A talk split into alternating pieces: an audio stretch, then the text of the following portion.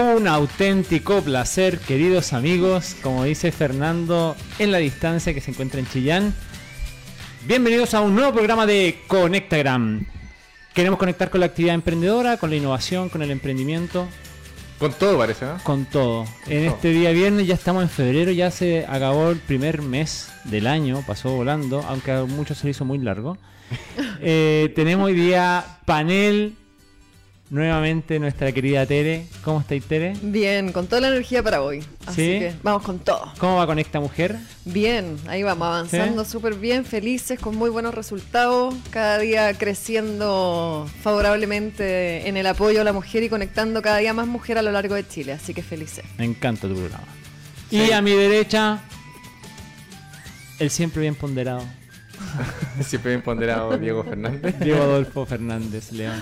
¿Cómo está, amigo? Bien, buenos días, ¿cómo están? Muy bien, pues. Bien. ¿Y usted? Oye, la tele está con harta energía. ¿eh? Bueno, es que se tomó hartas vacaciones, digámoslo.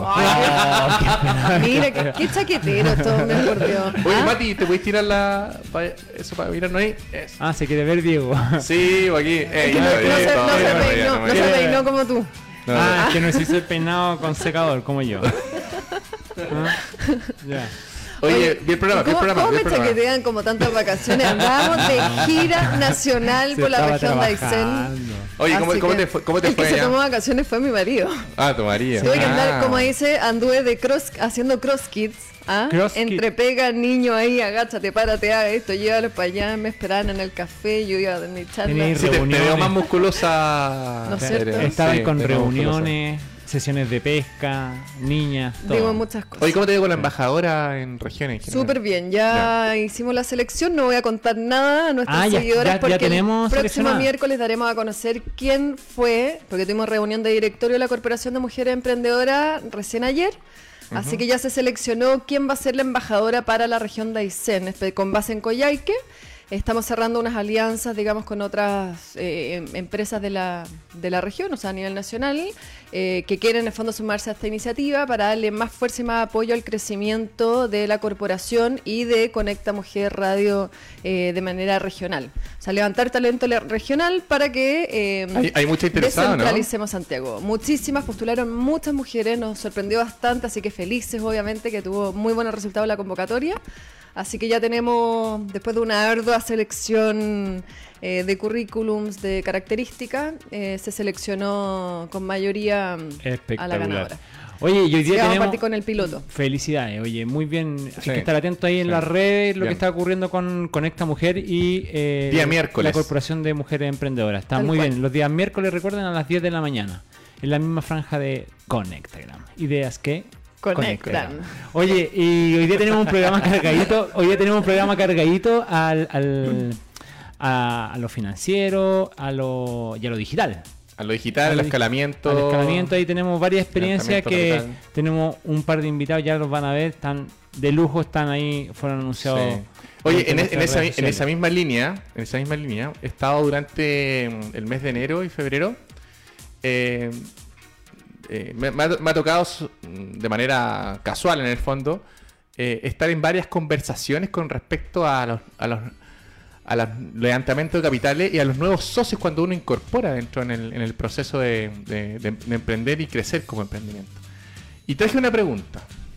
Eh, eh, esas, una esas son las que nos gusta escuchar. Claro, porque en este Ah, proceso... ¿Qué nos, pregunta. trae, ¿Qué nos trae Esta, Diego? esta- esta- esta es una sección. La gente tiene que saber, Fernando a veces no, no se encarga de, de- de De prepararlo, marcarlo. de marcarlo, pero eh, amigo, esto que está ocurriendo en este momento que parece tan espontáneo, en realidad esto es una sección del programa. No. Ah, Esto es una sección del programa que se llama No, La pregunta no. incógnita de Diego Adolfo. La Entonces, pregunta incómoda, la pregunta La, la incómoda. bombita. La nosotros, bombita. nosotros, panel, no tenemos idea qué nos va a preguntar Diego Adolfo. Entonces, Diego, por favor, tu pregunta y no, aquí... no, no, no, es, es aquí- esta es la más fácil. Esto es el malabarismo, así como dominando el arte de hablar sin saber, vamos a tratar de responder. ¿Ah? Oye, no, pero, pero esta pregunta es más fácil de las anteriores que hemos, que hemos, que hemos hecho. ¿Y con que- alternativa? Eh, No, con alternativa. Oye, no, pero es que en el, en el, en el proceso de, de integrar un nuevo socio, normalmente uno se enfoca mucho en, en, en negociar el equity o digamos la participación que va a entrar, cuál va a ser las funciones de esta persona, si es que va a tener función administrativa. Eh, En el fondo, eh, cómo, cómo se entrega la plata, o no sé, Sí. como que se va enfocando. Pero no se enfoca en algo muy importante que después cuando queda la embarrada, digamos así, lo echáis de menos, que tiene que ver con qué es lo que tiene que tener tu socio, cuáles son las cualidades, las características eh, que debe tener un, un socio, eh, porque digámoslo, no siempre los socios son tu mejor amigo, de hecho es muy probable que no sea tu mejor amigo. Claro. E incluso hasta podría interpretarse como que es bueno que no sea tu mejor amigo, porque... Pero ¿cuáles son las características que ustedes creen que tiene que tener un socio que se integra a tu empresa que tanto amas? Digamos que es una empresa que te ha costado eh, armar durante años, que le, hay cariño de por medio, hay tiempo, y de repente tenéis, vaya a ing- ingresar un socio nuevo. Supongamos que es necesario. No nos pongamos en la situación de que puedo optar por no tenerlo. Supongamos que es necesario que va a entrar un nuevo socio. Pero no hablemos de lo técnico, quiero que hablemos un poco más de las habilidades y de las cualidades más bien blandas, ¿me entienden? Bueno, porque lo técnico es fácil decir, no, bueno, si necesito algo de tecnología, traigo un, tipo de tecnología. No, veamos las otras cualidades. Tere, ¿qué opinas tú? ¿Cuáles son las Yo cualidades? creo que tengo un doctorado de usted no lo haga, ¿ah? ese tipo de socios no lo traiga. ¿ah? Eh, efectivamente, todo mi camino como emprendedora eh, me encontré un poquito buscando en muchas situaciones como socios que me complementaran, que hicieran sinergias conmigo. Tuve algunos, no, o sea, algunos buenos resultados, pero no con éxito, digamos, a largo plazo, y otros muy malos, definitivamente muy malos, que terminó muy Que el mal. tie- que en el tuve tie- en el tiempo te tuve cuenta, que ¿no? cerrar esos negocios. Eh, sí, me di cuenta en la práctica, que a veces la gente se vende muy bien y a la hora de hacer, cuac. No pasa nada. Eh, yo creo que por eso te iba a decir, en base a mi experiencia, y hoy día de hecho, como dice, me va a tocar porque estoy incorporando un nuevo socio que hasta el momento hemos, o sea, lo conozco hace muchos años, entonces como que obviamente me genera mucha más confianza, y volví a buscar un hombre como socio, que de hecho también podemos ahí tocar un poco el tema de eh, los complementos o las desigualdades, como, como quieren mirarlo de positivo o negativo, respecto a cómo eh, se direcciona, o sea, lo, El ¿cómo género detrás de eso. los que están detrás de los dueños, digamos, de los emprendimientos o los gerentes, las gerencias generales, Mm. que, que, que en el fondo Pero, cuando el si- negocio pero si crece. podríais decirme cuáles son las cualidades que hoy día buscáis, por ejemplo, que tú decís, no, esto sí o sí tiene que tener esta persona. O sea, para mí lo primero, y por eso te digo hoy en día, que hagamos sinergia. Eh, ¿Qué que sea un, eso? un complemento. Que Complemento. no haga lo mismo que yo, de partida. Si tiene habilidades parecidas a mí, no. Prefiero que no. Porque no es que sea egoísta y que no quiera que alguien haga lo mismo, pero en el fondo, si él va a hacer algo que yo también puedo hacer, en verdad no lo necesito. O va a llegar un punto en que igual vaya a chocar, que era quizá un poquito lo que antes yo no me daba cuenta, de que si son muy parecidos o tienen visiones muy parecidas, no se nutre el negocio. Yo necesito a alguien que me diga, no, sea, que no estoy de acuerdo, yo lo veo desde, desde eh, este otro lado. O lo veo con esta forma. O sabéis qué, y te lo habéis pensado de así. O, O sea, en lo práctico, Tere me está diciendo, si yo soy buena para vender, por ejemplo, y mi, mi, mis habilidades van por ese lado, habilidades sociales, habilidades de contacto, de generar nuevos, negocios, necesito a alguien que tenga las habilidades de que vea el área chica, en el fondo. Que puede ser como alguien más técnico, digamos así. o, que resumiéndolo, el- alguien que, o sea, ¿no es cierto que uno tiene su, su área de confort? Y a uno le duele la guata cuando dentro del negocio obviamente no maneja todas las áreas o te vais topando a medida que el negocio va creciendo, te vais topando con áreas que te generan un poco más de dolor de guata porque no son tu zona de confort. Y que a veces hay que hacerla igual. Yo al final creo que si uno busca esa persona que te hace salir de tu zona de confort, pero te entrega la seguridad en esa zona que a ti te da dolor de guata, es súper buen complemento. Ok. Mira, qué bien. Dale, Aníbal, tú, tírate un par. A ver, yo creo que el... hay una mezcla aquí de cosas de... en- Entendiendo que la, la incorporación de socios es necesidad, digamos, porque Sí. podría no serlo. Sí. Entendiendo, eh, hay que ver la escala, digamos, de- del negocio y para dónde va. Tener eso como claro, ¿ya? Obviamente tienes que tener habilidades comunicacionales de alto nivel. O sea, no... no Sí, sin eh, duda. y, y me refiero... Y no me refiero que él necesariamente tenga habilidades... O sea, en el fondo que la comunicación contigo ocurra y, y se dé, ¿ya? Eh, De manera, eh, de manera abierta, digámoslo así. Claro, que pueden haber de, fo- de forma franca, eh, directa, ¿te fijáis? Eh, transparente, profesional. Eso es muy importante. Creo que es muy importante a la hora de relacionarse con socios es que cuando se está hablando de trabajo no te lo tomes personal.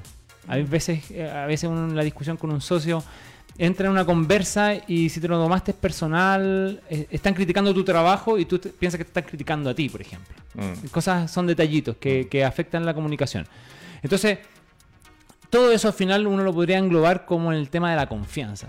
Mm. al final de Es como cuentas. una relación de pareja. ¿Cómo, ¿Cómo puedes construir la confianza? Yo, como por influencia, por mucha influencia tuya, siempre hablamos de que el negocio de las ventas es, es lo, es lo elemental, digamos, es lo, lo, lo uno, uno, uno. Entonces, en, en ese contexto, vender para mí siempre ha sido la suma de dos aspectos que tienen que ver con la confianza y el valor. Entonces yo creo que el socio tiene que dar eso, tiene que ofrecerte confianza y tiene que ofrecer valor. Eso es como lo, lo primero. Mm. ¿Ya? O sea, tiene que. Porque así van a ocurrir las ventas. Claro. Es como se tiene que producir. Como dice la Tere, o sea, tiene que haber sinergia. Uno más uno, y me van a disculpar los matemáticos, pero uno más uno tiene que ser tres. No puede ser dos.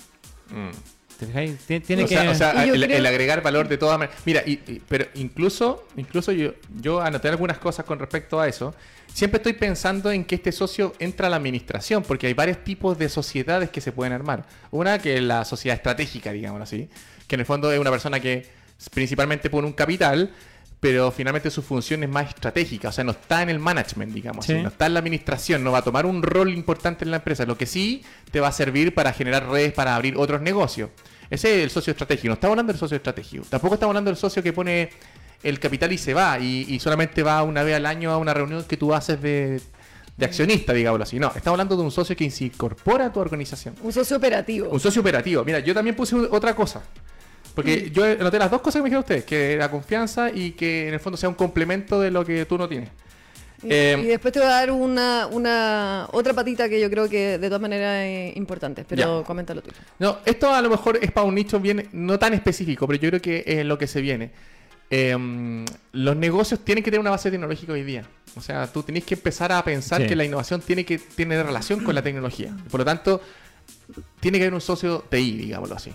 O sea, tiene que haber alguien que esté encargado del desarrollo de la... eh, ni siquiera el desarrollo ne- netamente tal, sino también como, como del, del pensamiento estratégico tecnológico tiene que haber detrás. ¿Y por qué no contratarlo eso? Buena pregunta y de hecho lo- me hice la misma pregunta cuando estábamos dando me, café. y me encanta, me encanta porque yo creo que sin duda muchos de los que No, nos están buena viendo en este momento Porque, van a porque las- estamos hablando de un cargo técnico en Sí, buena parte, digamos. sí, ¿Por qué sí. no contratarlo y por qué lo vas a hacer socio? que uno Sí. siempre tiene el miedo que te vayan a como a robar la idea o, o como, como que Tal algo cual, pasa respecto también a ese tema. Bueno, hay, hay varias cosas. Uno tiene que ver con eso, Tere. O sea, si tú vayas a hacer un desarrollo innovador en, en tu empresa que le va a pegar a la industria fuertemente en tecnología, eh, es mejor tenerlo dentro ese personaje. O sea, ¿por qué? Porque finalmente todo lo que tú vas a invertir en tiempo en el desarrollo de esta innovación lo puedes perder rápidamente si es que el tipo le ofrecen una pega un poquito mejor. Digamos así, y esas cosas suceden. O sea, cuando tu empresa le empieza a ir bien y la competencia se da cuenta que está marcando una diferencia en innovación, dicen, ah, ¿qué es el que hace la magia ahí? Ah, el TI, traigamos el CTO para. Entonces le ofrecen un par de lucas más y se acabó, se acabó la Pero innovación. claro, yo creo que ahí también Entonces, va en cuando el negocio depende mucho de esa persona. Y ahí es donde también volvemos a tocar el tema de la sinergia. O sea, si el negocio depende casi en su mayoría de uno de los socios o de una parte del negocio, también es un tema a, a prever. O sea, como alerta. Es una alerta. Sí, sin duda.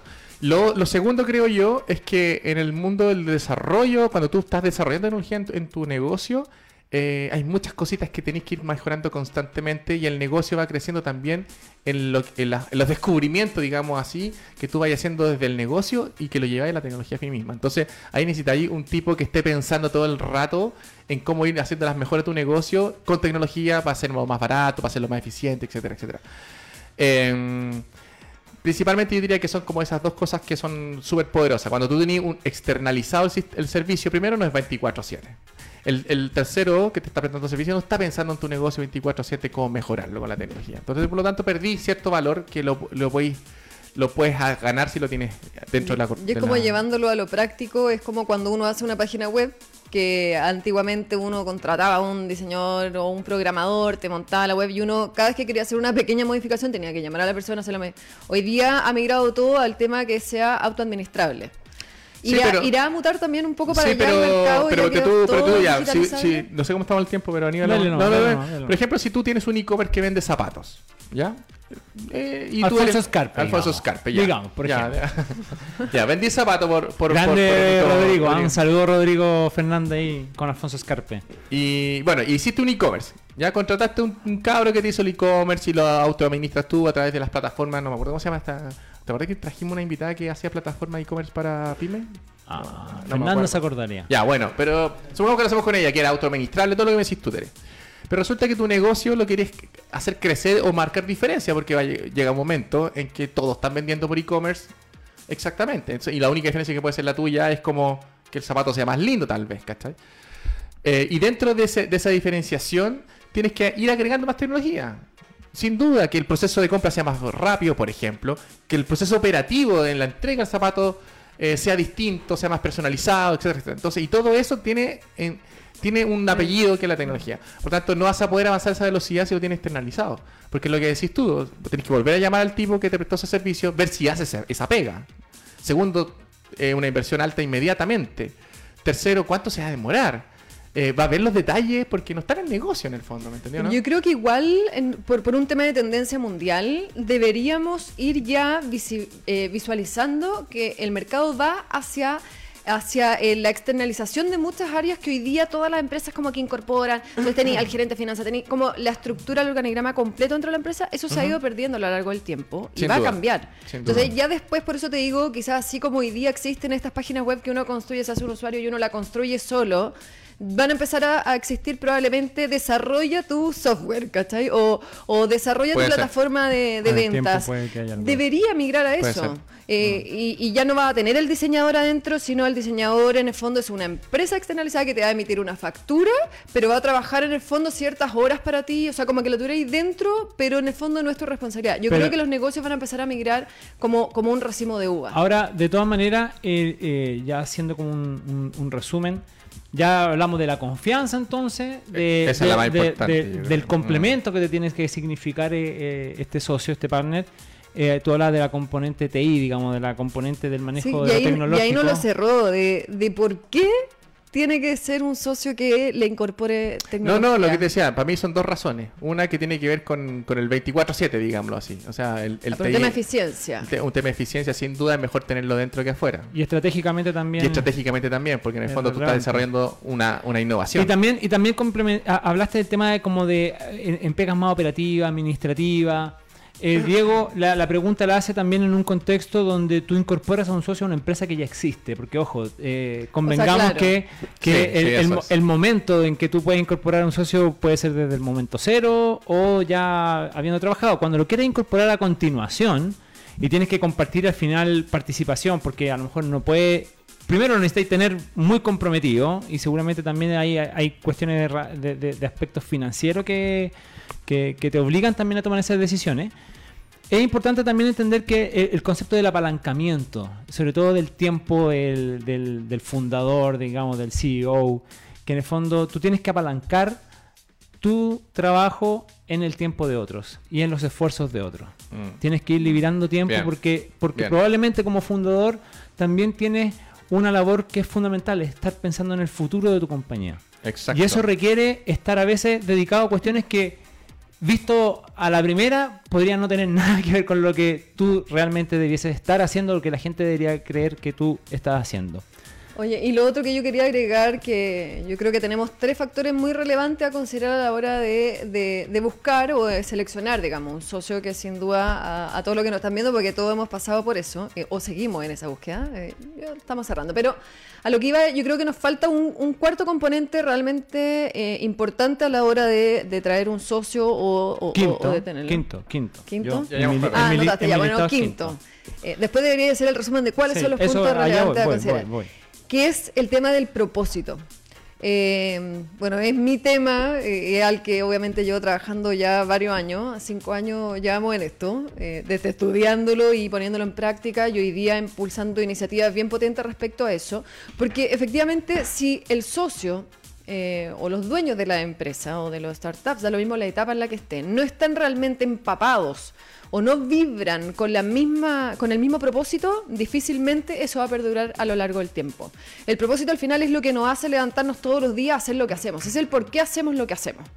O sea, si el socio entra ah, porque lo vio como una buena oportunidad para generar lucas y todo, lo- no va a perdurar a lo largo del tiempo. Algo va a ser un clic de quiebre, sin duda, a lo largo del tiempo y las estadísticas así lo demuestran.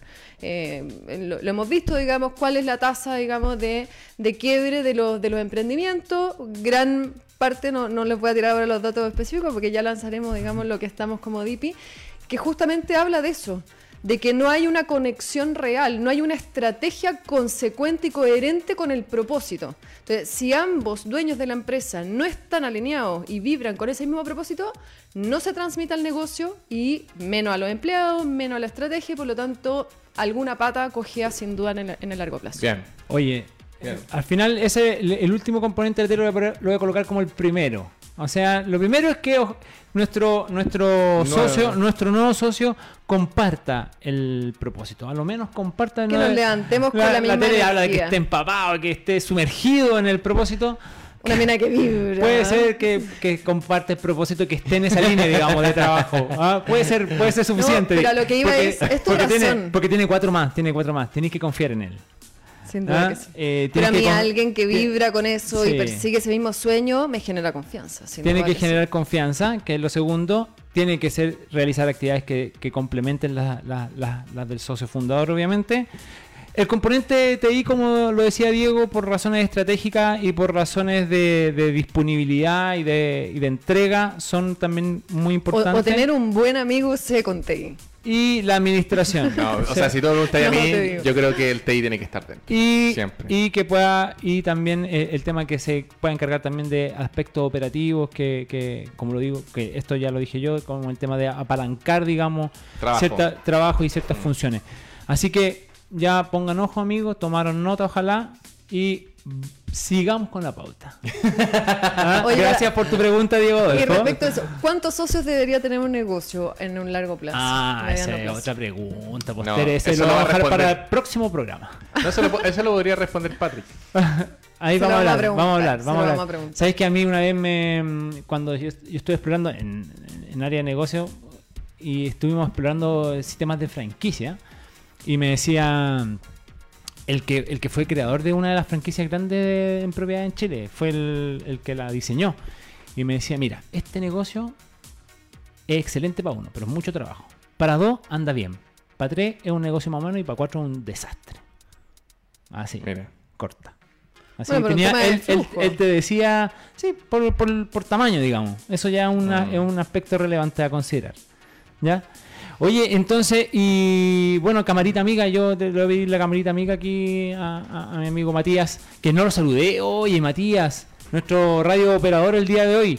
¿Cómo estáis, Mati? Bien, pues eh, es que entramos medio apurados. Estamos un poquito Hay que- acelerados. hay que Sí, decirlo, hay sí. que decirlo, sí, estábamos, estamos justito con el tiempo.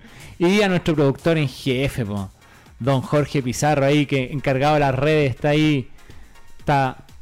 ¿Tiene que algo que decir? ¿Cómo va, señor? ¿Qué tal muchachos? ¿Todo bien? ¿Todo bien? Pues, ¿cómo está el tío? Bien, Buen impecable. día, jefe. Ah. Buen día, jefe. Impecable, impecable. Ah, todo bien, impecable, todo bien. todo, todo bajo control. Sí, todo sobre ruedas. en muy este bien, mundo, señor, así que muy bien. espectacular. Muchas gracias, Jorge. No, por favor, a ti. ¿Está playe- está playero, Jorge? No, absolutamente. Si la gente lo Sigue quedando medio muy, en enero todavía. Eh, sí, Muy bien, sí. muy bien. está bien, está bien. Es para los que enero fue largo. que Oye, la camarita, la camarita que me, que me acompañe, Mati, aquí, porfa. Bueno, entonces, y va a crecer el panel. Entonces, por eso le pido para que vean la magia de la televisión. Y hoy día tenemos un súper invitado, Francisco Tioso Lyon, ¿ya? Francisco es fundador CEO de Jungla, ¿ya? Eh, él, él lo define, él se define a sí mismo en este emprendimiento como para una eh, industria financiera más pro, dice. ¿ah? Director de Digital Bank Open Innovation respecto a, a trabajos relacionados a la fintech, la, la relación de la banca con, con la tecnología, ¿verdad? Y desarrolla una amplia labor como orador y charlista en temas de emprendimiento, innovación, el mundo digital, la fintech. Francisco, muchas gracias, muy bienvenido a Conectagram, gracias por recibir nuestra invitación. Hola, buenos días. Buenos días. Gracias a ustedes por invitarnos y permitirnos el espacio. Y Lle- Llegó muy temprano, hay que decirlo. Sí, no, está bien. Sido- Responsable, un hombre Sí. responsable, está bien. Oye, O, Fran- o calculó mal el, el tráfico. Hay que llegar temprano siempre. Está bien. Die- Diez minutos en tiempo y a la hora de atrasado. Listo, primera lección de Francisco. Nos dice, llegue 10 minutos antes a todos lados, señor. ¿Escuchó Matías? No, es broma. Oye, y Francisco, cuéntanos, cuéntanos, ¿qué, qué es Jungla? ¿Qué hacen Jungla? ¿Qué están haciendo hoy día? Cuenta. A ver, eh, mira, Jungla es, es como la culminación de un aprendizaje de harto tiempo. ¿ya? De- es, una, es como un resumen de toda mi historia laboral. eh, de emprendimiento y, de, y también de trabajo en empresa y, y también de haber recorrido y haber tenido la fortuna de poder recorrer harto Latinoamérica, sobre todo en el sector financiero. Entonces, desde, ese, desde esa perspectiva nos empezamos a dar cuenta de que habían ciertas falencias, sobre todo en la construcción de nuevos productos. ¿ya?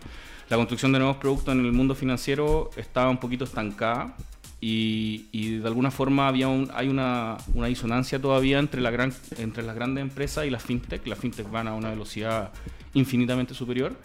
Entonces, en ese sentido, dijimos, ahí que aquí hay que ayudar un poco a la gran empresa porque la gran empresa también tiene ciertas cualidades que la fintech no tienen. ¿ya? Entonces, la, la suma de estas dos hacen una muy buena sinergia. Y lo que nosotros estamos hoy día haciendo es generar un laboratorio en donde nos dedicamos de, de principio a fin en la creación de nuevos productos. Entonces, trabajamos con grandes empresas y, y básicamente a esa gran empresa detectamos ciertas necesidades u oportunidades y generamos un producto en todas sus líneas. ¿En qué se, en qué se, en, en qué se reduce en todas sus líneas? Es en la definición completa del producto, en la generación completa, que esto es como muy de manual en rigor, es como las reglas de negocio, cuál es el precio, cuál es la marca, cuál es el valor, cuál es el, el, el target objetivo de, de mercado, etcétera, ya que es como definir el producto propiamente tal. Otra línea y otra vertical es cuando ya ese producto requiere, un poco asociado a lo que estaba mencionando Diego antes, que requiere ciertas capacidades tecnológicas. Y nosotros también desarrollamos esas capacidades tecnológicas y las unimos con las capacidades tecnológicas que ya tenga la compañía. ¿ok?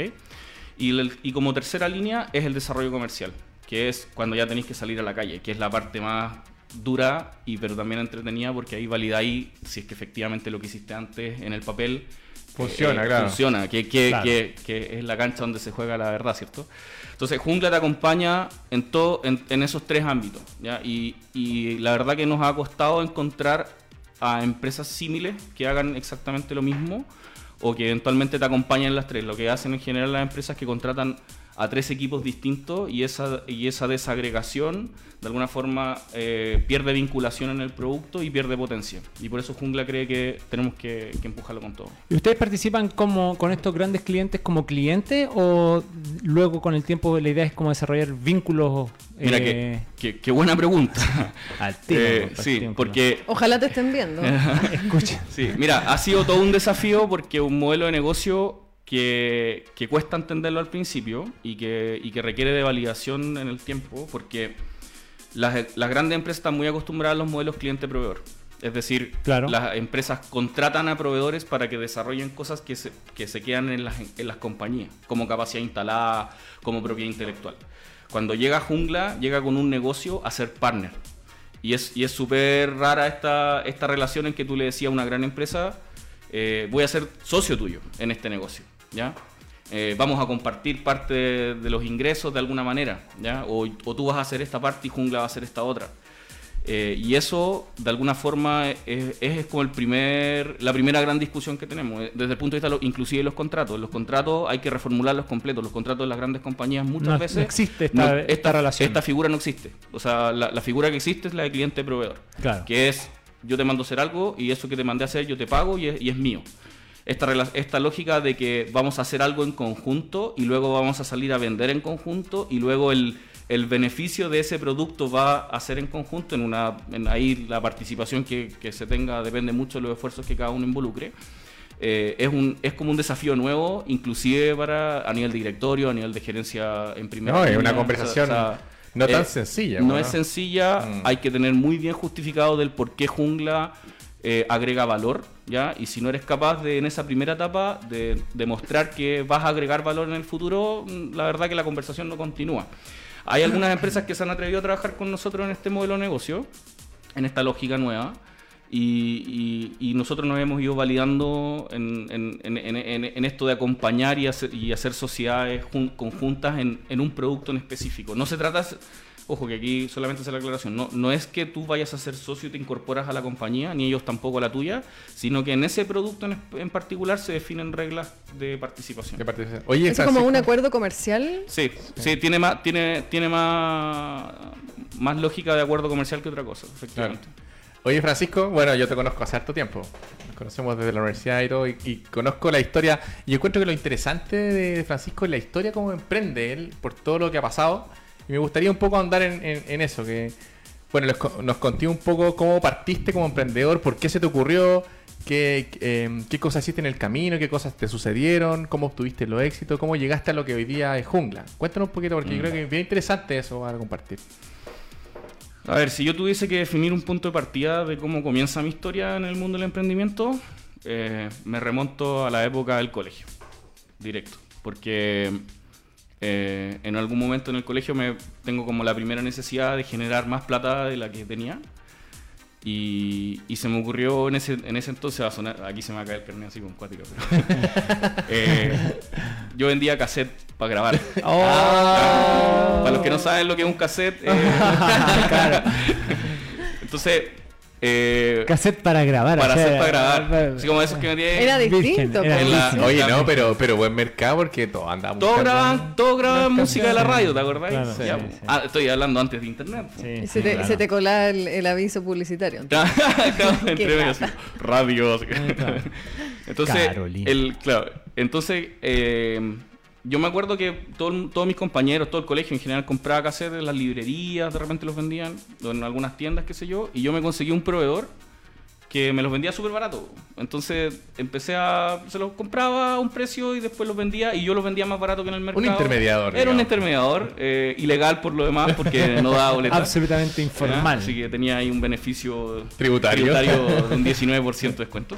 Eh, pero mira, yo sé por qué destaco esa experiencia, porque la verdad que es cuando yo creo que me doy cuenta que esta cuestión de emprender, de vender, de, de tener que negociar, De detectar oportunidades. de detectar oportunidades, era algo que me gustaba. O sea, es, es como el primer acercamiento real que tengo eh, en práctica, en terreno, porque o sea, había que ir al local a comprar la cuestión. Yo tenía cajas y cajas de, ca- de cassette en mi casa y después tenía que preocuparme de venderlo y si no los vendía me preocupaba porque en realidad no, no, pagaba, la- no pagaba lo que había gastado y tenía que ver como cuánto invertía todo. A una escala diminuta, Sí. ¿ah? pero, pero el ejercicio en, en- Es el mismo, es al final, es lo mismo, Es lo final. mismo, ¿ya? Entonces, ahí yo un poco me doy cuenta de esto y, y de ahí ya, bueno, viene mi historia más laboral en términos de, de, de trabajo. Mi primer trabajo como formal, formal, formal, después de salido de la universidad, yo estudié ingeniería civil industrial. Eh, entro a trabajar a Guadandina, que es una muy, muy buena empresa. Y, y en ese contexto también me doy cuenta de que el camino corporativo que había que seguir como para llegar así como bien arriba, yo en ese sentido creo que tengo una ambición como súper alta. Eh, en todo sentido, no solo Luca, pero de realización general. Y, y ahí me doy cuenta que el camino corporativo no era, no era algo que yo estuviese dispuesto a, a realizar o que me gustara o que me apasionara. Y ahí es cuando digo, ¿sabes qué? Parece que el camino mío es el emprendimiento. Entonces empiezo a saltar. Y yo, de hecho, si tú veis como mi historia en- cronológica, yo he trabajado en, grandes empresas y que agradezco mucho haber trabajado en estas compañías porque me enseñaron mucho y he aprendido mucho del mundo corporativo. De hecho, es lo que, una de las cosas que me permite hacer lo que estoy haciendo hoy día. Me sé relacionar con ese, con ese tipo de, de, de compañía. Y he tenido varios emprendimientos en el, en el intermedio. Y, y en y en el mundo del emprendimiento creo que o sea, no quiero decir que las he vivido todas, pero he vivido varias. En, en el sentido de, de tengo, Trajiste café de Costa Rica, me sí, tengo quiebras, Chocolate, tengo, tengo éxitos, fracasos, eh, historias miles con los socios, cómo seleccionaron socios. Podemos escribir un Sí, libro juntos. Sí, ¿eh? o sea, hay historia harta de, de- para contar ahí. Y efectivamente, en un momento se nos ocurre hacer un negocio eh, con el mejor socio que he tenido hasta la historia, que es mi señora. Eh, con ella. Saludos a la Maquita. Sí, saludos a, a la Saludos, Maca. Maca. El Eh, poder femenino, me encantó. Después me da ahí el contacto de tu Eh, mujer. Bueno, la Maca es una emprendedora también de toda la vida. La vamos a invitar el miércoles. También tiene harta historia que contar. Entonces, en- nosotros en un viaje que hicimos fuimos a California, esto hace muchos años atrás, eh, y nos dimos cuenta que en California, en- específicamente en San Francisco, eh, estaba muy de moda el tema del, del mundo orgánico, de la comida orgánica. Y dijimos, ¿sabes que esta cuestión a nosotros nos gusta? Filosóficamente nos gusta, nos gusta mucho, ¿ya? El tema de, de la alimentación saludable, de, de cuidar un poco el cuerpo, de, de- ver un poco el origen del- del- de los productos, etcétera. Y cuando volvemos a Chile dijimos, ¿sabes que hagamos algo que tenga que ver con esto? Y empezamos a buscar, y en esa búsqueda nos dimos cuenta que había un producto en particular que en Chile estaba creciendo y que, y que de alguna forma había alguna oportunidad de negocio que era traer café. Y empezamos a buscar café orgánico, que ese era, la- eh, era, Era el plus. el sello. ¿Ya? Y en esta búsqueda de café orgánico encontramos un proveedor en Costa Rica y nos hicimos representantes, estoy ultra resumiendo, nos hicimos representantes de la marca en Chile. y logramos con esa, con esa marca estar presente, yo creo que prácticamente en todo el retail. O sea, estábamos en todos los grandes supermercados, en muchas cadenas de, de restaurantes, en muchas cafeterías, en el canal Oreca, que es hotel, restaurante y cafetería, y en el canal retail, básicamente. Y eso duró unos, unos 7, 8 años. Trabajar en retail, esa experiencia.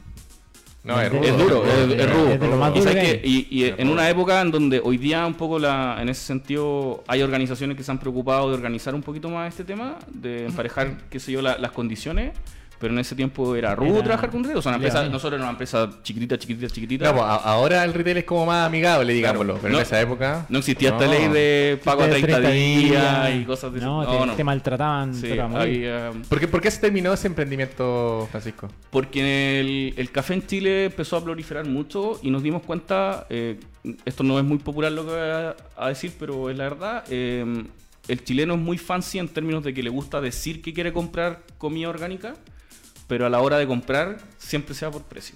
Y el tema que tiene el- los productos orgánicos en sí es que son caros. Un producto orgánico siempre va a costar un 30 o un 40% más caro que, el- que su homólogo no orgánico. Entonces en el mundo del café eh, cuesta venderlo cuando estáis vendiendo un producto que es por definición un 30 o un 40% más caro. ¿ya? Mm. Entonces las cafeterías muchas se van se van para el otro lado. Para el otro lado. Oye, y después, y después de, de historia, me acuerdo que se llama. Sí, Historia. Historia de- 1492. Así se llamaba el café. Sí, recuerdo haberte comprado un par de veces. Mm. Después pasaste a otro, a otro rubro, que es el rubro de la tecnología, porque Sí. estabas ahí en, en- en- Sí. claro, trayendo ahí- café, importación y pasaste a tecnología. ¿Cómo fue eso? ¿Qué pa- ¿Cómo te Mira, eso? es, eh, yo agradezco mucho esa transición porque es donde me empiezo a dar cuenta del, del segmento y el sector que, que yo me empiezo a desarrollar. Y tengo algunos trabajos ahí entre medio en empresas grandes, como mm, en la parte financiera, específicamente manejando equipos de desarrollo. ¿ya? Y es, yo no tenía idea de desarrollo, no tenía, yo no soy tecno- de, te- de tecnología, no soy TI. Hoy día la gente me confunde y a veces Piensa cree que eres TI. Pienso que, pero por el lenguaje ya piensan que uno es TI, pero no soy TI. Eh, me hubiese gustado quizás haber sido TI. Eh, y, y ahí me empiezo a culturizar y empiezo a darme cuenta de este nicho mercado y que es un mundo. O sea, el mundo tecnológico, en el mundo financiero es tremendo. Y, y dentro de esa, de esa lógica, eh, por ahí nace una- un emprendimiento que se llama Blinking, ¿ya? Eh, y, y siempre yo defino Blinking como nosotros abrimos una caja de Pandora en Chile, que solo en Chile, porque no, no- es, una idea, es una idea que en su momento fue muy innovadora en Chile, pero en el mundo ya existía que eran los procesos de factoring electrónico utilizando la facturación electrónica. No sé si se acuerdan que en Chile en algún Sí. momento facturábamos en papel. Sí. Ya, Sí, antes de la ley, la ley de la obligación de la facturación electrónica, ya que ahora se viene un poco lo mismo también con el tema de las boletas. Eh, y ahí inventamos una plataforma que lo que hacía era recoger en forma automática toda la facturación de una compañía desde el servicio de impuesto interno y armábamos unos tableros de control. Y esos tableros de control te permitían detectar en forma temprana si tú ibas a tener un default de caja, es decir, si no ibas a ser capaz de pagar tus compromisos en el futuro. Y, cuando, esta plataforma detectaba que, que en rigor te decía, mira, en 30 días más no vaya a tener caja para pagar todos los compromisos que ya tienes adquiridos, y te recomendamos hacer una operación eh, financiera. Y esa operación financiera era una operación de factoring. Entonces, para poder hacer esa operación de factoring, como nosotros no somos, no éramos un factoring, eh, tuvimos que ir a buscar eh, entidades financieras que fuesen, hacer, fuesen capaces de hacer esa operación, que eran principalmente los bancos. Y ahí nos toca darnos la vuelta virtualmente por todos los bancos de Chile. Ahí Eh, fuiste a tocar las puertas, a todos los a, bancos, ¿no? a todos los bancos. O sea, hablé con todos los gerentes generales del departamento de, de factoring de cada uno de los bancos de Chile. Eh, en, en- en esta en esta relación súper dura de, de las de- estoy hablando de una época en donde no existían los laboratorios de innovación en los bancos No, nada. O sea no Nada. aquí abriendo terreno en- eh, desde cero ¿no? las plataformas que hay hoy día son mucho más fáciles en, en ese sentido de poder hacer negocios con estas grandes empresas en ese, en ese tiempo que alguien fuera a golpear la puerta y que tú no eras un proveedor con historia, con espalda, etcétera, conocido, era como A ustedes le, le ayudó mucho que se ganaron un concurso, me Sí. acuerdo, en Incuba UC fue, ¿o no? Sí. El Gipcam. Gipcam Mm. 7 o me acuerdo. el Gipcan 7, de hecho. Nosotros Y- somos generación Gipcan 7. Claro, y lo ganaron, viajaron, me acuerdo, a Sí. Silicon Valley a- como pre- parte del premio. Se hicieron bien famosos, me acuerdo. esa fue una tremenda experiencia. Tremenda, tremenda, tremenda. que fue con este, con, con Blink, ¿no? Sí, lo que pasa es que nosotros con Blinking, eh, Blinking era una empresa que generaba mucho como, como una sensación de innovación muy potente y, éramos muy buenos, que, que hoy día, en ese momento era entretenido, hoy día yo digo que vale nada y es humo, pero éramos muy buenos para ganarnos muchos premios. ¿Ya? Eh, nos ganábamos el premio así como al mejor emprendimiento del año. Ten- ten- tengo galan- galardones así de el, de el mejor emprendimiento latinoamericano, el emprendimiento que, ha- que va a cambiar las finanzas en el mundo. O sea, todos los premios que te puedas imaginar. Eh, pero dentro de todos esos premios que nos ganamos, hay un fondo que nos ganamos de la Corfo. Que, para mí es, como tengo una historia de vida ahí así arraigada al cuerpo, que es cuando nos fuimos a San Francisco a vivir con el equipo. Eh, ahí aprovecho de saludar a, nuestro socio, eh, Alejandro y Felipe. Y nos fuimos a San Francisco a un programa de mentoría. Y nos dimos vuelta por todo San Esto era un, como un tour guiado, Sí. ¿ya? Y que nos paseaban por varias empresas. Entonces ahí fuimos a Stanford, fuimos a Berkeley, fuimos a Google, fuimos a, a Facebook, a LinkedIn, a todas, las, a todas las que te puedes imaginar, así como las, la- Las relevantes. Las, las fancy, Claro. ¿ya? Las, que todo, las que todo el mundo escucha. Pero la gracia es que tú cuando ibas de visita a estas compañías te recibía alguien que tenía algún expertise en algo. ¿ya? Básico, así como un mentor en finanzas, un mentor en bases de datos, un mentor en comercial, un mentor en marketing, un mentor en expansión, un mentor en, no sé, en, en diseño de experiencia de usuario, etcétera. El descuento. Y, y- y todo esto era como volcar, volcar información, información, información, información. Y que toda esta cuestión que nos enseñaron allá, eh, a mí hoy- me sirve hasta el día de hoy. O sea, yo parte de las charlas que doy, por ejemplo, hay muchas cosas que yo aprendí en ese viaje. eh, hay muchos mis emprendimientos de cosas que yo aprendí en ese viaje. Mira, podría aprovechar de decirle al tiro a algunas que salen hablando por ahí. De hecho, ayer vi un video en, en Instagram de que estos viajes así de negocios, giras comerciales no servían para nada. Era una pérdida de tiempo. Yo estoy totalmente de desacuerdo y creo que con lo que acabas de contarnos, sin duda, avalas que la experiencia de abrirse a otros mercados, escuchar otras Sí. experiencias, sin duda que marca la diferencia. Lo que pasa es que, a ver, hay que separar un poco, porque el- el- esos viajes en particular tenían, una, tenían un objetivo que no se cumplía, que era la prospección internacional. Lo- las empresas chilenas que llevaban a estos viajes estaban tan verdes en ese momento que era muy poco probable que alguien consiguiera financiamiento o consiguiera hacer un negocio en el O sea, el extranjero. fin era financiamiento, Claro, el, fi- el objetivo, el objetivo era... prospectar relaciones para... Exacto, era, era prospectar financiamiento o relaciones comerciales en el tiempo. Eso no se cumplía. Ahora, dejando eso de lado, si tú lo ves desde el punto de vista de la experiencia ganada, del conocimiento ganado, de las redes que generaste, es infinitamente provechoso. Entonces, cuando alguien dice, mira, eh, ese viaje no sirve de nada, yo digo, depende de dónde lo mirís. Si, si, si en realidad tú fuiste a buscar financiamiento, claro, cuando hay una startup de este porte que no hay logrado mucho, que tenéis poca validación en el mercado y vaya a buscar financiamiento, sobre todo en Estados Unidos, que, la, que siempre los números en Estados Unidos Tico, placer, queridos amigos. Lamentablemente nos caímos, se cayó la señal un poquito, un ratito. La, no, un- tuvimos un ciberataque. Los enemigos de Francisco estaban, la competencia estaba ahí Al acecho. Ah, al acecho. Quería boicotear la entrevista de Francisco. Oye, estábamos hablando, voy a hacer una pequeña recapitulación. Estábamos hablando, Francisco nos estaba contando toda su historia, su trayecto de, de vida como emprendedor, desde el chocolate, no, desde el café. eh, bueno, ya nos contó un poquito lo que está haciendo hoy día con Jungla. Y, y estábamos en ese tránsito de que estaba, estaba en San Francisco, había recorrido las grandes empresas, estábamos en esta pequeña discusión y análisis respecto de lo que contribuía o no estos viajes y eh, se había detenido en el punto que obviamente para ir a, a- buscar recursos, a buscar inversión, era difícil porque eh, la, la calidad de los emprendimientos en, en cuanto a momento y en cuanto al, tamaño al- también. al- al- claro, la a la capacidad, en la etapa que se encontraban realmente era muy difícil, sobre todo por la escala que se manejan y de los números y, y de la envergadura de los negocios que, que se ven en, en el extranjero, particularmente en Estados Unidos. Entonces estábamos en eso y se nos fue la señal. Entonces, eh, Francisco, si pudieras retomar desde ahí y como para eh, hacer un cierre de esa idea en el fondo. Sí, o sea, el- lo que les mencionaba, que, que básicamente uno tiene que, cuando hace estos viajes de prospección, eh, hay que ser súper como, como claro con el objetivo. O sea, yo creo que todo viaje suma, eh, siempre es experiencia sumada, pero, pero, pero si tú tienes una expectativa que, que realmente no se va a cumplir, eh, no le vayas a sacar el provecho. Ahora, Francisco, en el mundo tuyo, que es el mundo hoy día el digital, digamos, eh, y con el tema de las fintech y todo eso, inevitablemente hoy día cualquier emprendedor tiene que pensar hacia afuera, digamos. O sea, tiene que pensar hacia el extranjero, digamos, no, pensar no solo... sé si inevitablemente, pero ¿Sí? en general sí. Sí, ¿Sí? Yo, yo creo yo creo en el emprendimiento local, ¿Ya? porque hay, hay oportunidades que efectivamente son locales y se pueden desarrollar muy buenos negocios localmente. Eh, sobre todo en Chile que tiene un tamaño de mercado relativamente bueno. Una buena Eh, incubadora, digamos, Chile por el tamaño de mercado que tiene. Sí, pero, pero más que Chile yo veo que, por ejemplo, a ver, si tú tenías, si hablando de Latinoamérica, ¿ya? Yo no tengo experiencia en- ni, ni- ni en Europa ni desarrollando negocios tanto en Estados Unidos, pero sí en Latinoamérica. Eh, siempre yo recomiendo escoger al menos un país como, como, como laboratorio y el resto como desarrollo. Y ese, y claro, si tú eres chileno es como, ok, hagamos el laboratorio acá en Chile, pero a veces Chile no es el país del laboratorio, a veces Chile es el país para desarrollar el negocio. Y eso, en ese sentido tendría que escoger otro, un, un Colombia, un Perú, un Uruguay, un Paraguay, una Argentina, como, la- como laboratorio. ¿ya? Y hay que tener esa, esa lógica de, de poder moverse eh, en Latinoamérica súper libremente.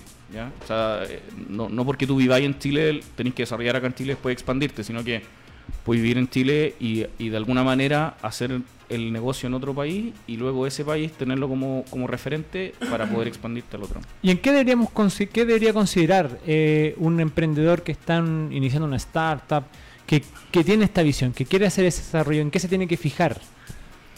¿O Ah, cómo yo- trabajar esa, e- ese camino, digamos? Sí, una buena pregunta. Eh, yo siempre, primero, como el ejercicio que hago de esto es bien burdo, pero, pero al menos a mí me sirve. Yo abro Google Maps y veo Latinoamérica desde arriba. Y veo todos los países y me imagino qué es lo que podría hacer en cada uno de esos países, con el negocio que estáis desarrollando.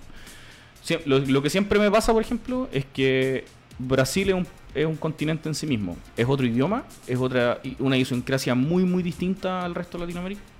Entonces como que Brasil lo tiendo a sacar. Pero, y siendo que es un muy, muy buen mercado, o sea, por la cantidad de personas que tiene en general, son muy buenos los negocios que podéis hacer ahí, pero tenéis que conocer mucho el país. Eh, ahora, es, esto último que dije yo creo que es, lo clave.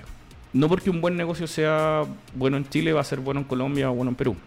¿ya? Y todos los países que eventualmente pueden tener un desarrollo parecido o, o podía inclusive aprovechar esas brechas de desarrollo. Como, mira, este país está un poco más atrasado, está 5 años, está 10 años atrasado con respecto a este otro, y ahí hay, obviamente hay una oportunidad. En todos los países se hacen negocios de manera distinta. O sea, por ejemplo, no sé, en, en términos de velocidad, en términos de cuántas reuniones tenéis que tener, en términos de cuántas veces tenéis que invitar a la gente a comer, si es que, si es, que es bien visto que lo invité a tomarse un trago o no, por ejemplo. Ese tipo de cosas, ese conocimiento local suma más que de repente el conocimiento técnico que tú puedes tener de tu solución. O sea, tu solución puede estar súper bien estructurada en términos de esto es lo que hace, este es el valor que genera, pero si yo no sé hacer negocios con la idiosincrasia del país, es muy poco probable que termine siendo algo, algo escalable. Mira, Y ojo que eso no es tan distinto a lo que pasa en Chile, ¿eh? porque siempre tendemos a hablar de cómo funciona el emprendimiento, los negocios en Chile, y Santiago y las regiones es totalmente distinto Claro, también. Santiago no es Chile. Santiago no es Sí. Chile. No, y la- Las la- la- las culturas, las velocidades. Yo, yo cuando converso con, una- con, con otros emprendedores que han escalado me dicen mucho eso, que, que la cultura de trabajo, eh, eso de que hay algu- algunos países que están acostumbrados a que las reuniones parten 15 minutos después de la hora señalada, por ejemplo, o que la informalidad hasta incómoda para nosotros. De hecho, nosotros somos los más formales de Latinoamérica para hacer negocios. Exactamente. O sea, nos ven como los casi los alemanes de Latinoamérica para hacer negocios. No, no exactamente alemanes, pero justo viene Patrick. Justo viene Patrick. eh. No, es, no, no es alemán, pues, ya, no es alemán. Oye, yo, no- yo la última pregunta que le quiero hacer a Pancho, Eso. que yo lo conozco ya hace harto rato, eh, que tiene que ver más con, contigo mismo. Francisco, tú, tú has hecho mucho emprendimiento y hoy día eres partícipe de varios de ellos. Mm. Estás ahí con Alianza Digital, estás con Jungla, estás todavía con Blinking. eh, y no me, no me extrañaría que estás ahí con algún otro por ahí que no he contado. Em, en algunos como management y en otros más como par- partícipe nomás de ¿Cuáles son las características que hay desarrollado en el tiempo así en lo, en lo corto? Que tú me dijiste, mira, sabes que esto aprendí en el tiempo que me hace hoy día ser un emprendedor que es capaz de poder estar en cuatro industrias distintas y ver una visión mucho más distinta del negocio. ¿Cuáles son las que desarrollaste en el camino? A ver, hay una que todavía no desarrollo, que, siempre, es una falencia que tengo, que es un poco consecuencia de lo que estáis hablando. Eh, a mí me cuesta mucho poner foco.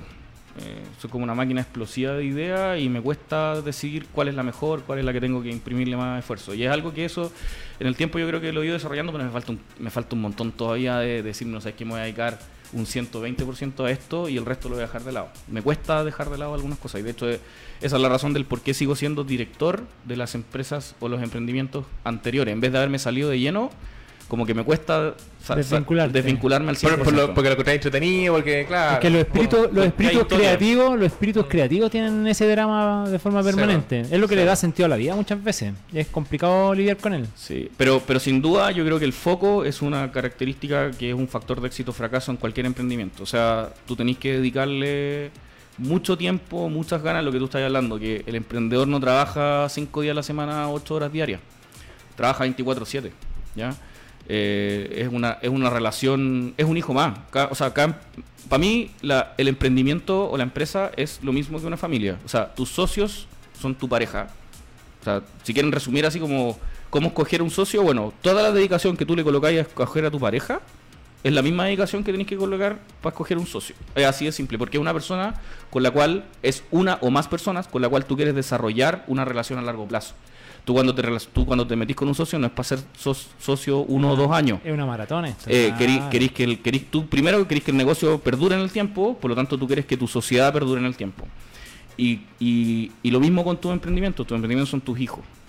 Y, y los veis, los, los haces nacer, los empezáis a ver caminar, eh, después los veis trotando, ya los veis corriendo, y de repente llega un momento donde el hijo se va de la casa, po, ¿cierto? Mm. Hay que soltarlo. Y hay que soltarlo, y hay que saber soltarlo. Entonces, eh, en ese sentido creo que hay mucha similitud entre la vida como cotidiana natural de la familia y versus, versus el mundo del emprendimiento.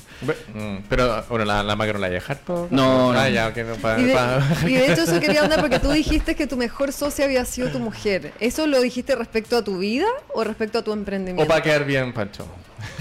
No, que- No, mira, ¿sabes lo que pasa? Es que el... Mira, hay una discusión que no han tocado, no, no sé si corresponde abrirla, pero, pero esta cuestión de que hay gente que define que la vida hay que separarla entre tu vida laboral y tu vida personal. Yo soy de las personas que cree que la vida es una sola. Oye, qué linda. Estoy de acuerdo contigo. O sea, yo, yo no espero el Sí. fin de semana. Eh, No. Entonces, ¿qué es lo que pasa? Que yo cuando trabajo con mi señora lo paso increíble y, y aparte estoy más feliz porque es mi señora. Entonces, el- en ese sentido, el mejor socio que he tenido, el que más me ha durado y el que tengo mejor relación es con mi señora. Por eso digo que mi Además- mejor socio es mi señora. Además que te puede decir las cosas, se pueden decir las cosas con confianza, con Sí. respeto, ya se conocen. con amor. exacto, Y porque hay un propósito que los une. Y hay un propósito, exacto. Mm. Hay un propósito más allá del, del crecimiento de la empresa, sino que hay un propósito de, De vida. Mm. plan de vida. Y cuando ya está eso unificado, o sea, es tu socio perfecto. Oye, Francisco, tremenda reflexión en las finales ¿ah? sobre el foco, eh, la visión de, de esta idea del socio, el socio emprendimiento familia. eh, una, una bella reflexión, sobre todo cuando viene de alguien que ha tenido tanta experiencia y tanta tanto emprendimiento en el cuerpo al final. Si al final tiene que ver con eso.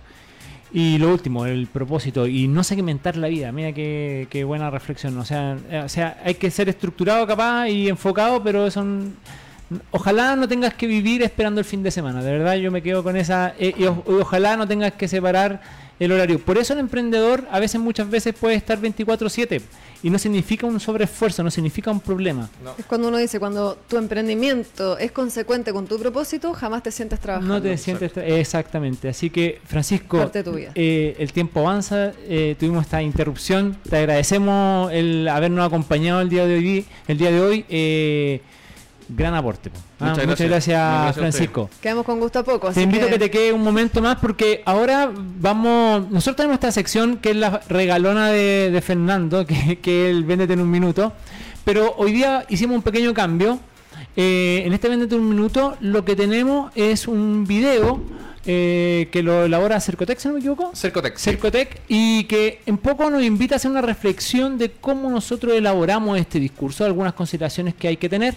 Así que los invitamos a, a chequearlo y adelante. El pitch comercial, vamos en 20 en un minuto.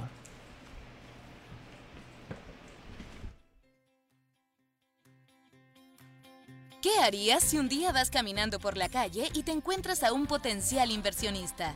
¿Lograrías contarle tu idea de negocio en 90 segundos? ¿Lograrías cautivarlo y explicarle la esencia de tu negocio y tal vez generar una reunión con él? Ese es el desafío. Hola. Yo te conozco. Creo que tú eres el de la revista de emprendimiento, ¿no? No es correcto que te presentes así. El creo muestra inseguridad y falta de conocimiento respecto a la persona que quieres conocer. Además, herí no existe como palabra. Inténtalo otra vez, más prolijo. Hola, buenos días. Mi nombre es Juan Pablo Torres. Un gusto, Mauricio. Estudié diseño, pero mi padre es carpintero, así que yo quise seguir sus pasos. Ya hace tres años que tengo mi propio taller de muebles. Ahora sí, ya podemos comenzar una conversación. ¿Sabes, Mauro? Me he dado cuenta que la gente cada vez desecha las cosas más rápido. Yo me he dado cuenta de eso y he decidido reutilizar los muebles y venderlos. Sería bacán que usted apoyara. Porque usted tiene plata, ¿no? No, jamás puedes llamar a una persona con un diminutivo si no la conoces. Por otra parte, debes explicar con mayor detalle el problema. Vuelve a intentarlo y sácate el chicle.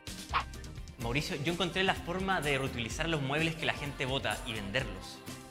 Hay mercado para eso, sobre todo gente joven, vanguardista, que está armando su casa.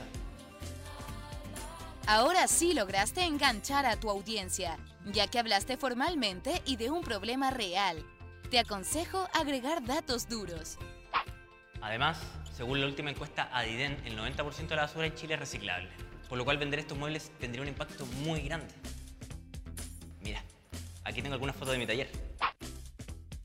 Queremos vender dos muebles diarios, pero para eso necesitamos comprar maquinaria, herramientas y sobre todo contratar a un ayudante.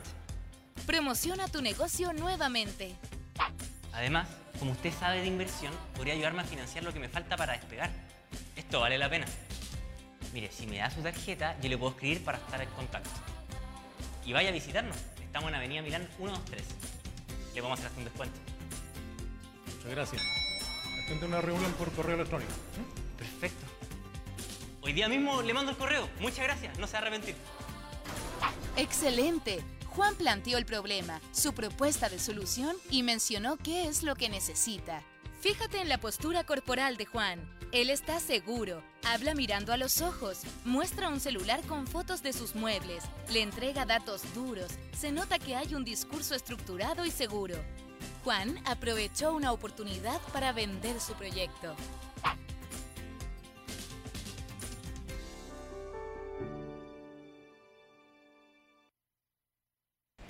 Qué contento estaba Juan hoy, ¿eh? Sí.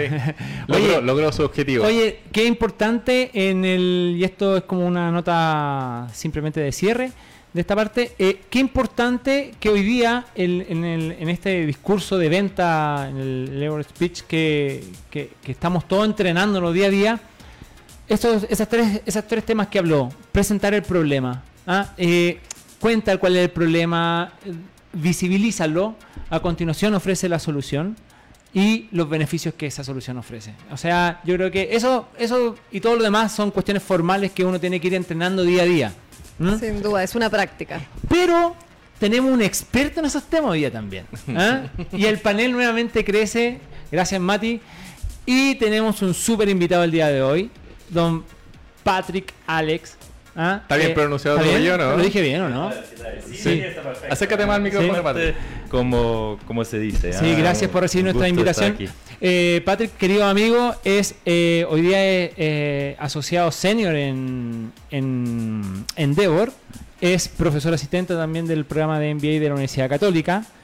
¿qué, qué, qué, qué- qué significa eso? Observador. Ah, eh, bueno, he estado- tiene un montón. He estado en algunos directorios de, de empresas que estaban Sí. parte del portafolio de Nazca. Y tú, y en, y en, y en Mountain Nazca, que en el fondo que uno de los analistas principales de inversiones de, de- de capital de riesgo. Y bueno, y tenemos el agrado y el placer de contar contigo con toda tu experiencia para hablar algunos tremendos temas que tenemos. Y bueno, y estábamos hablando un poquito de esto de, de- de la forma de venderse y qué sé yo. Pero voy a hacerle el pase a mi amigo Diego Adolfo para que empiece Sí. al tiro con, con las presiones. No, Entremos a picar. Ah. Entremos a picar. Oye, eh, no, pero antes de, de entrar al pitch me gustaría primero que nos contarais qué es Endeavor. ¿Qué hace Endeavor? Claro, Eso. encantado. Sí, en- Endeavor es una organización sin fines de, de lucro que apoya a emprendedores de alto impacto en todas partes del mundo. Pero Principalmente nos enfocamos en ecosistemas emergentes que aún falta distintos support services, lo llamamos, que tienen ecosistemas más maduros como Silicon Valley, como Tel Aviv, y Perfecto. cómo estos ecosistemas más chicos, más emergentes pueden escalar ¿ya? y en su vez apoyar el crecimiento sustentable de los países. ¿ya? ¿Y cómo, cómo ustedes seleccionan finalmente emprendedores que puedan escalar o que tengan ganas? ¿Cómo, fu- cómo Exactamente. funciona eso? La, la idea es que esas empresas que nosotros identificamos, que es sector agnostic, pueden ser empresas de todo tipo, que esas empresas crezcan de una manera, en una escala relevante y produce obviamente empleo de calidad que tiene un impacto a la economía del país.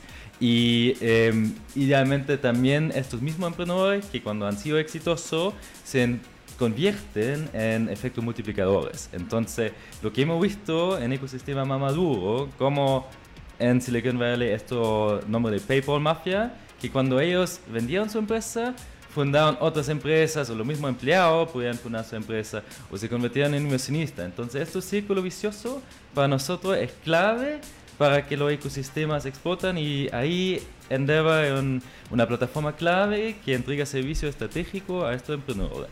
Perfecto. Y, de- y detrás, de, detrás de Endeavor, que, mm, porque en el fondo este soporte tiene que venir detrás de varios actores distintos, ¿cierto? Probablemente empresarios que ya han, escalado, entonces te enseñan un poco como, como casi un mentor, me imagino. ¿Cuáles son como los servicios que hay detrás? Exacto, totalmente. Nos enfocamos principalmente en tres brechas, que son acceso a capital, acceso a talento y acceso a mercados. Acceso ¿Ah? a talento, ahora explícate ese, está, Sí, está bueno ese, eh, ¿eh? como muchas veces, como al emprendedor, cuando uno crezca, necesita crecer también en el equipo. Y ahí en algún momento eh, necesitas apoyo de encontrar un nuevo CFO, ah, un, un nuevo country manager para otro mercado. Y nosotros ahí apoyamos en búsqueda de talento y también en la capacitación de los mismos fundadores que pueden hacer programas especialmente hechos para ellos, programas de, de estrategia, por ejemplo, en universidades destacadas como Stanford, INSEAD y Harvard. Ok. O sea, estamos hablando al final de que la labor de Endeavor, esto es para nuestro amigo, voy a Mm. aterrizarlo lo que más pueda. Eh, estamos hablando de cosas importantes, o sea, estamos en el fondo, estamos hablando de, de que, eh, a ver, todo emprendimiento para el emprendedor es importante. Sea lo que sea, del tamaño que sea. O sea, es importante porque te, te da eh, expectativas de trabajo, de creación de riqueza, etcétera, etcétera.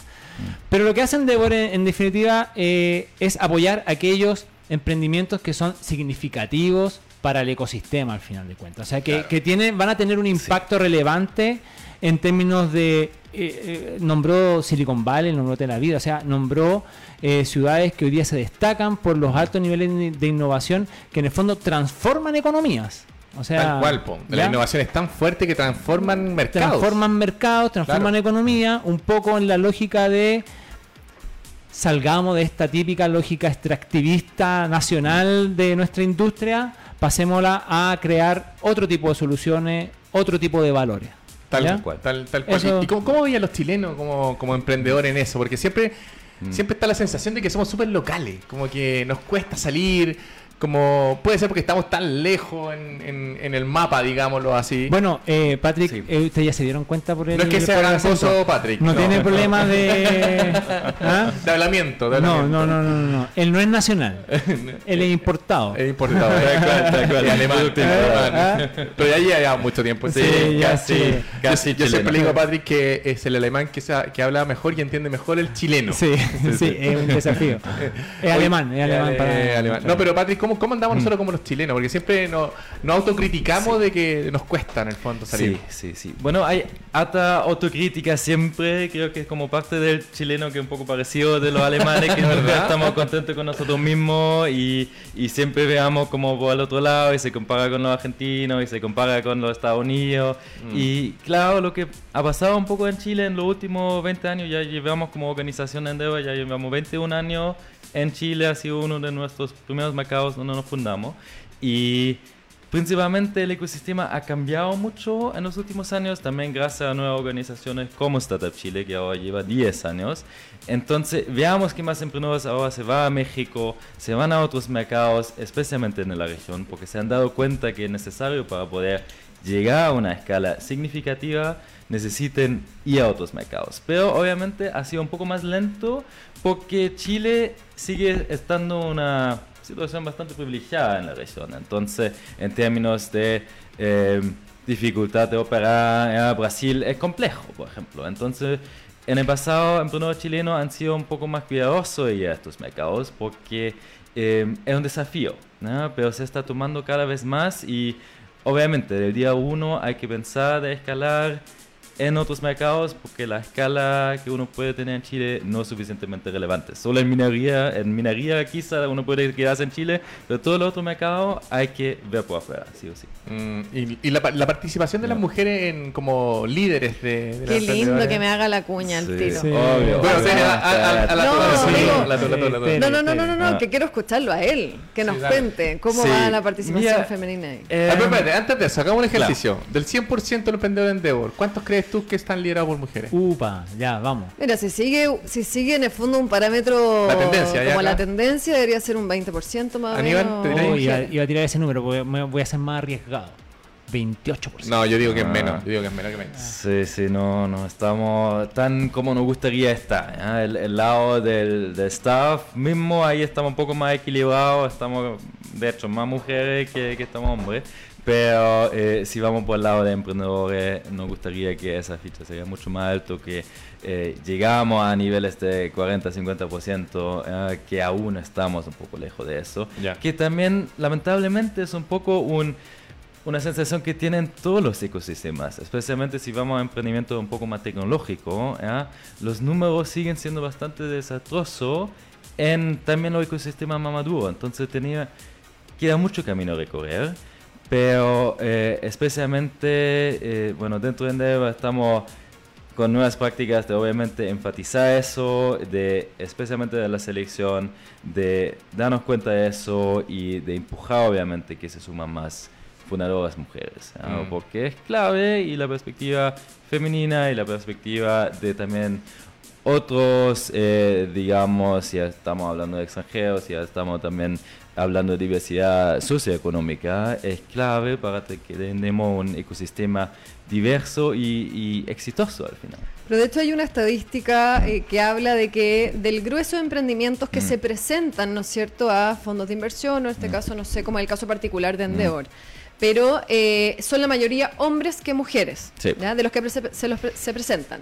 A la hora, de los que se los ganan, sigue siendo también la relación mayor eh, hombres que mujeres. Sí. También ahí va la cuota que se presenta, o sea, son más hombres los que se presentan, por lo tanto, obviamente, probabilidad la probabilidad de que también que se los ganen eh, sigue la regla. No, exacto. Ahora, la situación cambia Mm. a la hora de cuántos de esos fondos que se ganaron perduran a lo largo del tiempo, o sea, cuántos de esos Mm. emprendimientos son más las liderados por mujeres que liderados por hombres. Mira, Es una estadística de la que creo que Ahí se nota. hay que considerar Mm. y, y al- hacer. algo pasa, algo, algo debe pasar con, con, Mm. con, con eso. Seremos menos, seremos más lentas, Pero más segura, pero algo digámoslo mejor a así. hacer. No, obvio, y hay muchas iniciativas, hay fondos ahora que se dediquen principalmente a financiar emprendimientos que tienen más gender equity, que tienen más equilibrio de género y han sido sumamente exitosos. Bueno, de Entonces hecho- hay que romper el hielo en ese sentido. Eso es desde que nacieron los fondos especializados para mujeres, el, la tasa de, de emprendimientos liderados por mujeres creció en un 18%. Sí,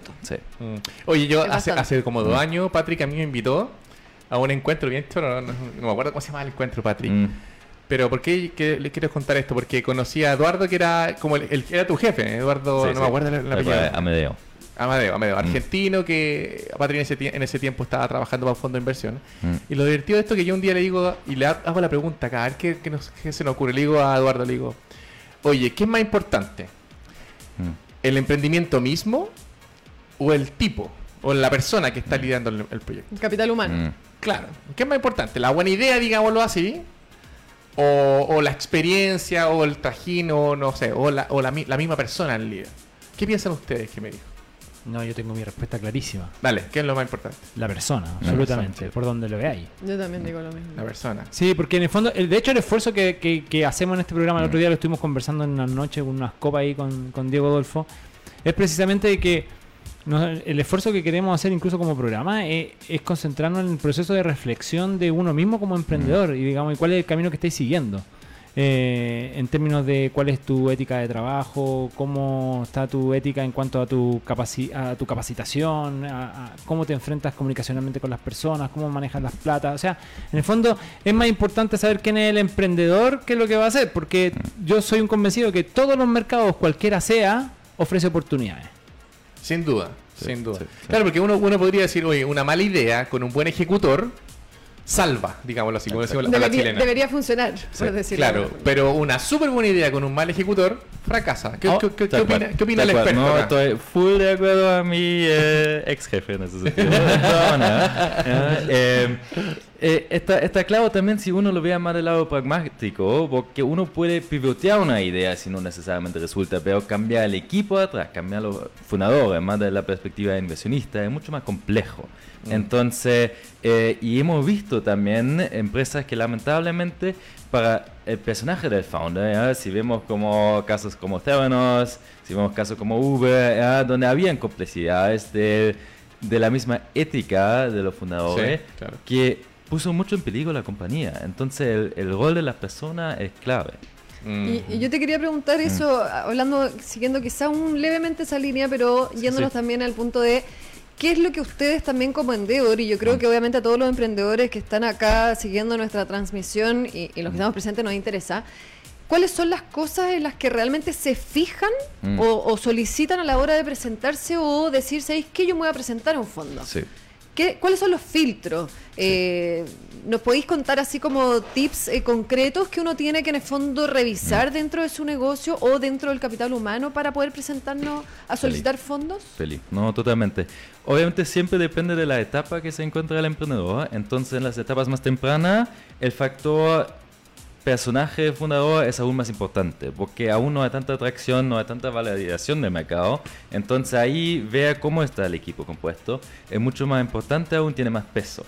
Pero después uno vea más, ok, la validación que tiene en el mercado, ah, uno vea un poco más como agresivo, pero lo, aparte del, del equipo, eh, otros dos factores son principalmente uno que se llama los unit economics, que son un poco los márgenes que tiene cada producto en la, en la transacción. ¿ya? Si por ejemplo uno tiene un servicio que es vía suscripción, ¿cuánto me cuesta ganar un cliente? ¿Cuánto gano por cliente durante su vida útil que está usando el servicio? ¿ya? Y ahí tengo un margen. ¿Ese ¿ya? Unit Economic se, se mira en el tiempo o se mira en la primera atracción? Idealmente se mide en base a la primera tra- transacción, pero tienes que llevarlo hasta, hasta el, se llama lifetime value, el, el terminación de la vida que, Ok. que el, el cliente usa el servicio. ¿ya? Y eso idealmente hay que maximizar y ahí hay distintos estándares ¿ya? y KPIs que especialmente los inversionistas se fijan, que por ejemplo en un SaaS, esta relación entre costo de adquisición ¿ya? y el valor vida útil tiene que estar arriba de los 5 lo menos para que sería rentable el, el lifetime value en ese sentido.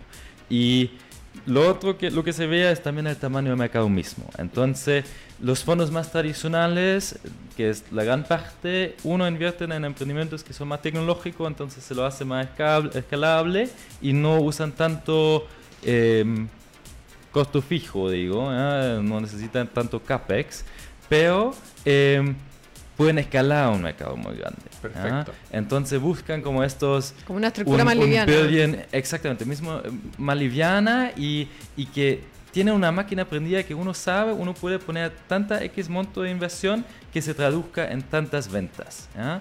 Y, y eso justamente con la parte de Unit Economics y de ahí saber, ok, el tamaño de mercado es relevante y grande. Y por eso hemos visto estas rondas gigantes de SoftBank que puso un mil millón de dólares en Rappi, porque obviamente el mercado de Rappi es gigante y tiene una estructura muy liviana. Obviamente uno no, como emprendedor, el camino es mucho más diverso, ¿ya? y yo no, no, no digo que todos los emprendedores tienen que aspirar lo que hacen los Rappis, los Weavers, como los casos más, más extremos. ¿ya? Hay también maneras de crecer más orgánico, que es un poco más lento, pero en algunas industrias igual funciona bien y es un poco más conscientemente, porque esta manera de blitzscaling, de crecer rápido, con mucha pérdida, pero tener que levantar capital todo el rato, no necesariamente funciona en todo caso y no necesariamente Mira. funciona en cada ecosistema. Lo que siempre Mira. hemos estado hablando. Pues, mm. Eh, mira qué Sí. importante lo que nos acaba de decir Patrick, amigos, porque nos dice, mire, eh, eh, para, para el inversionista en ningún momento habló de la solución. Mm. O sea, no, no escuché la palabra, no, que tu solución, que tu producto, que la cuestión. Mm. No, no, nunca habló de eso. Eh, y qué relevante, porque uno como emprendedor está tan enamorado de lo que inventó, de, lo, de su De producto, de su servicio, lo que sea, que de lo único que quiere hablar uno es de lo lindo que lo hace. Mm. Y en realidad me dijo, no, a- habló de unidades económicas. Dijo, Mm. dígame usted cuánto le cuesta conseguir un cliente, cuánto tiempo ese cliente va a estar con usted. ¿Y qué más era? Y, Y el básicamente, tamaño- y el tamaño del y- mercado. y en relación al tamaño del mercado, y eso nos va a dar un margen. Oye, pero espérate, yo quiero rescatar algo que no lo habíamos dicho Mm. nunca acá, porque Mm. da la sensación que en esta epo- en estos tiempos de emprendimiento no puedes hacer un emprendimiento si es Mm. que el- si es que no haces un crecimiento acelerado. Que en el Mm. fondo es el típico que vas- vamos a quemar plata el primer año para Sí. después obtener Mm. una gran cantidad de clientes que en el mediano plazo nos va a dar mucho dinero. Y casi como el crecimiento orgánico queda como quedaste en el pasado, ¿cierto? Eso Es- es de otra época. es de otra época. Y, y lo hemos conversado acá y lo hemos discutido, pero Patrick dice lo contrario. Dice, no todas las industrias No todo funciona es así. el Sí, crecimiento acelerado. exacto. Y tenemos que salir un poco de este pensamiento que es como muy agresivo gringo, quiero decirlo. ¿ya? Tenemos que eh, aspirar a eso. ¿ya?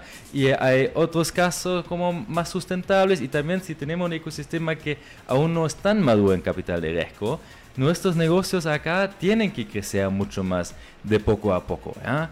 Por ejemplo, si tienen empresas como Collegium, ¿ya? que es un, un SaaS de educación en Nuevo Sendero, que han crecido de una gran escala y están en muchos países y lo han hecho sin capital de riesgo. Mira, lo han hecho con plata poco, propia. orgánicamente, plata propia, reinvirtiendo lo que están creciendo y de ahí es un negocio sólido. ¿ya? Es que Mm. la cuenta, los unit economics al final funcionan y eso hemos visto con algunos casos como WeWork que lamentablemente eh, andan perdiendo más valor que nada. ¿ya? Entonces uno tiene que fijarse muy bien en qué mercado estoy, qué problema estoy resolviendo y qué velocidad tengo que andar. Y de ahí veo si capital de riesgo de un VC es lo correcto para mí o no. Mm. Eh, Patrick, te quiero llevar a un tema breve. eh, nosotros estamos, eh, eh, ve- vemos nuestra, y sobre el, el- un poco tocando el, tema de la madurez del capital de riesgo. Tú dices, claro, no, no tenemos un mercado maduro. Eh, nosotros vemos que eh, Startup Chile, Endeavor, siempre están haciendo scouting, buscando emprendimientos para poder apoyarlos, ¿verdad? Porque hay toda una labor en torno a eso. Pero cuando uno ve algunos, algunas grandes eh, unos éxitos, no quiero decir éxitos, unos éxitos de, de que han levantado capitales importantes, que empresas que están cerca de ser unicornios, chilenas, de inversiones chilenas, o sea, emprendedores chilenos, pero nos damos cuenta que en realidad el capital de riesgo que componía eh, su claro. no era chileno. Mm. No, Sí. o sea, eh, el caso de Corner Shop, o sea, vemos algunos casos relevantes que decimos, bueno, eh, no habían platas chilenas, no habían chilenos creyendo en, en- en esos emprendimientos que fueron realmente, han sido de renombre, digamos. ¿Qué, Sí. ¿qué pasa con nuestro inversionista chileno? Sí, es, es un tema complejo ¿ya? y, y ahí sale también mucho la autocrítica y bueno, si, si nos fijamos, COFO desde tiempo está apoyando fondos de inversión, hay distintos programas, el ecosistema en teoría también de capital de riesgo lleva casi 10 años, ¿ya? pero eh, lo que no ha pasado lamentablemente que de las primeras generaciones de fondos se crean nuevos fondos de tamaño más grandes, ¿ya? lo que ha pasado en México y eh, por esa razón y quizás también la fuerte dependencia de COFO, como muchos fondos están apalancados con COFO, ha sido un poco más lento. ¿ah? Yo, yo digo es solo una cuestión de tiempo, pero obviamente nosotros tenemos que estar ahí, no puede ser que un Notco no ha recibido primeros inversionistas chileno siendo un emprendimiento chileno, ¿ah? Eh, no es aceptable eso y obviamente si queremos tener un efecto multiplicador es clave que eso ocurra en el ecosistema. Pero también es lógico del lado del emprendedor porque si ellos están muy ambiciosos y quieren tener una buena valorización de la compañía y reciben una mejor oferta de otros fondos en la región que invierten regionalmente, como CASEC, como OLVP, que son fondos con un buen track record, ¿ya? Y vean toda la región, ahí es otra cosa. Y por eso también yo opino, los fondos fondo chilenos también necesitan ver toda la región, necesitan Mm. invertir en toda la región porque la escala que tienen en Chile no es suficientemente grande en términos de diversificación de riesgo. y de ahí necesitan independiarse de, de COFO porque no lo hace tan fácil de invertir en otros países si uno está apalancado con financiamiento de COFO. Entonces, que está sumamente bien y todo, pero entonces hay que ahí exigir más participación del sector privado. Si vemos del lado de los family offices, que aún no se estaban metiendo tanto como nos gustaría verlo. O productos ¿ya? financieros también Exactamente, de- fondos de pensiones, tal cual, ¿ya? que México, por ejemplo, tiene algunos instrumentos para que los fondos de pensiones puedan invertir en venture capital.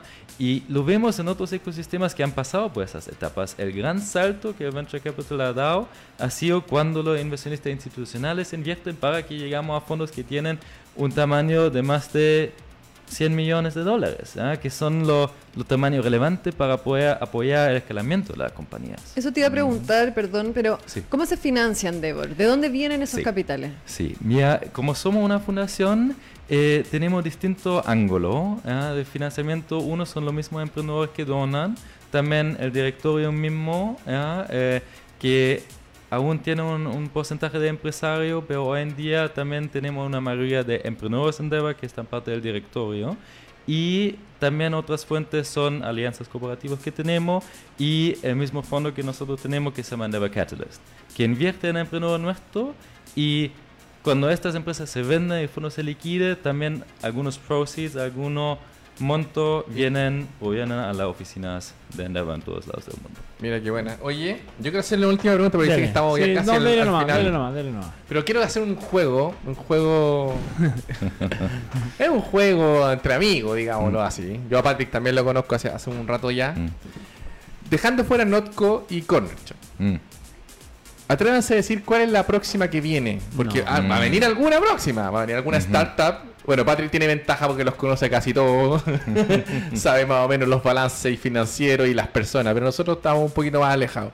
Mm. ¿Con quién se atrevería Patrick, Aníbal, Tere a decir que es la próxima eh, startup chilena que va a pegarse un crecimiento como Notco o como. No, como yo, no, yo no me atrevería a decir No, una- un nombre en específico. No, no, no, un no, nombre en específico. Yo, yo sí me atrevería a decir la industria. Ah, sí. Yo, yo me atrevería, me atrevería a apostar. Ah, dale, dale. Yo creo que el batatazo chileno, yo creo que pensando en cómo estamos, no Mm. creo que venga por la industria de los alimentos como ni, ni, ni toda esta vorágine de laboratorio orgánico, saludable, Mm. etcétera. No, yo creo que el batatazo chileno debería venir por una fintech. Por una Ujú. fintech. Yo creo Ya. que una fintech tiene ¿Te, que- te llama la atención alguna en particular? No sé, es que, es que conozco algunos datos de cerca, entonces como que me echo para atrás, pero, pero yo creo que, que... No, es una fintech, voy a decir eso nomás. Tere, tú- me no, me voy a no se la jugó, no se la jugó, no se la jugó.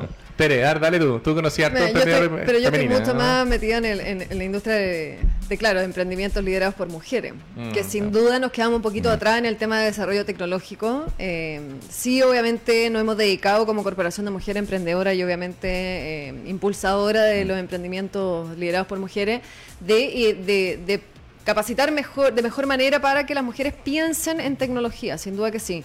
Eh, la industria donde está más presente la mujer es, les comentaba antes, el área de salud, digamos, bienestar y todo eso, la parte de educación, o sea, toda la parte de los coaches, toda la eh, solución en eso y alimentación. Son como las tres áreas más fuertes de la mujer, entonces claramente, eh, si tuviera que pensar, tengo algunas en el listado que creo que tienen una potencia súper eh, relevante, al menos en el mercado de las mujeres. Tenemos que pensar que somos más mujeres que hombres. Bien. Yo Por tengo, yo tengo tres en mi cabeza, pero porque las conozco les tengo cariño también. Me gusta Fintual. Mm, Yo creo que claro. Fintual. Sí. Fintual, Fintual, sí. yo creo que de repente no se nos vamos a dar ni cuenta y va a estar muy poderoso, muy fuerte. Le tengo mucha fe a Nico con Felipe con Peixe. Mm. tengo fe. Mm. Mantengo la fe con ellos, con Peixe y, y Mobike, la empresa que están detrás. Y también con mi amigo Horacio de Cowork. También le tengo fe también a Cowork. Buenísimo. Ah, Dale, perfecto. ¿cómo andáis tú, Patrick? Ah, quiero sí, escuchar a Patrick, quiero escuchar a está Patrick. bien, está un poco en la línea política como lo de sector me gusta, me gusta. Eh, también reconozco como Fintual obviamente ha, eh, ha construido algo bastante sólido, bastante interesante como pasando por Y Combinator como primera empresa chilena. Y eh, también del lado de FinTech hay otras empresas como Colectia que salieron exitosamente de Startup Chile, están expandiendo bastante interesantemente por la región. Ah, eh, lo que también quería destacar un poco más el lado biotech, agrotech, insurtech, que se ha escuchado un poco menos, porque fintech lo que pasa es un hype muy grande y otros mercados como México, Brasil están posicionados muy fuerte, entonces para poder hacer una diferencia Tienen un tema de en, volumen. en fintech, exactamente, tienes que hacer, si por ejemplo haces un Nubank acá en Chile, ya no vale tanto porque lamentablemente Nubank ya está en Brasil y México y esos son los mercados donde tienes que ir. ¿ya? Entonces, eh, lo que donde veo aún mucho potencial, eh, si por el lado de Agrotech tenemos una empresa que se llama Instacrops, que es muy interesante, Ah, sí eh, que están en, en el pipeline nuestro, eh, que tiene alto potencial en el Internet of Things de, de plantas. ¿ah? Y de ahí veo un gran potencial porque somos uno de los agricultores más grandes del mundo, eh, toda la región y también Chile. Entonces es un muy buen seeding ground, un muy buen inicio para partir acá. Y lo mismo también biotech. Es muy interesante. Uno no necesariamente lo escucha tanto porque no es tanto de visible el perfil, Sí, pues pero no, no llegan a consumir al final muchas No, pero veces. tuvimos, tuvimos Exacto. Neurogno ¿Ah? acá, po. Exactamente. Sí. tenemos Neurognos, tenemos eh, Pablo Valenzuela, ¿ah? Sí, del lado Valenzuela. de Fundación Ciencia y Vida, gran destacado de hepatitis B. ¿ah? Eh, entonces tenemos algunos verdaderamente íconos ¿ah? del, del lado biotech y medtech y eh, ahí hay aún mucho potencial y tenemos algunos acelerados muy interesantes como la Fundación Ciencia y Ganesha que están impulsando también ese ecosistema. Y hay eh, empresas como Agua Marina, eh, emprendedores en Deva que han levantado con Cosla Ventures, un fondo de Silicon Valley, que eh, primera inversión que han hecho en América Latina. Entonces hay aún mucho movimiento y InsurTech un camino aún casi inexplorado. Sí, bueno, ¿para qué Ah. vamos Sí, a decir ¿cuál- eso? ¿Cuáles son las- Ajá. los mercados que se ve potencial crecimiento? Eso, Como para aquel que está pensando recién en una idea, vea dónde debería encauzarse. Insurtecno. No, No. nadie, nadie se mete en Insurtech, nadie. Mm.